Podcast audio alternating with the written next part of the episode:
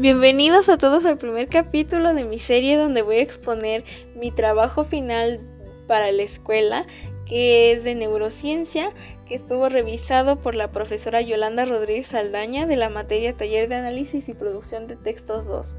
Este proyecto se titula El encéfalo matemático y estoy muy feliz de tenerlos aquí porque vamos a iniciar con la problemática. ¿Cuál es la reacción del cerebro ante las matemáticas? Y bueno, podemos decir que con base a todos estos estudios realizados sobre el cerebro humano y las regiones activadas al realizar problemas matemáticos, enunciamos que este órgano es un músculo que necesita ser totalmente ejercitado para tener mayor funcionalidad y las matemáticas por supuesto son el mayor ejercicio.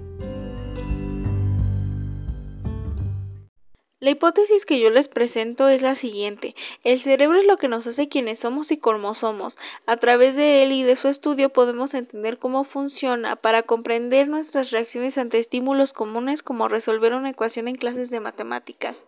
Y vamos a iniciar con el primer punto de nuestro ensayo, ¿Qué es el cerebro? El cerebro es una masa de consistencia gelatinosa que pesa un kilo 300 gramos aproximadamente. Es de color rosa y aunque a menudo se diga que es de color gris, esto solo sucede cuando hay una predominancia de cuerpos celulares y cuando también se dice que es una sustancia blanca es cuando hay mucha presencia de axones.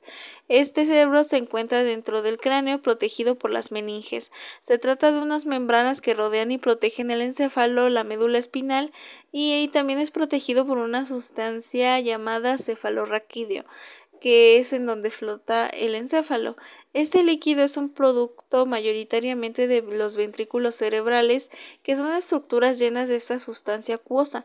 Esta máquina perfecta está formada por tres componentes principales, el prosencéfalo, el cerebelo y el tronco del encéfalo.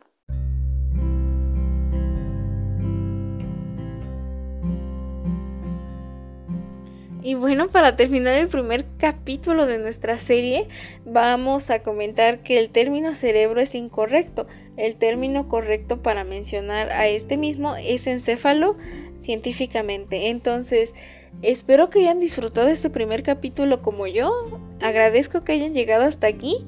Y pues nada, esperemos el próximo capítulo. Que estén muy bien. Hasta luego.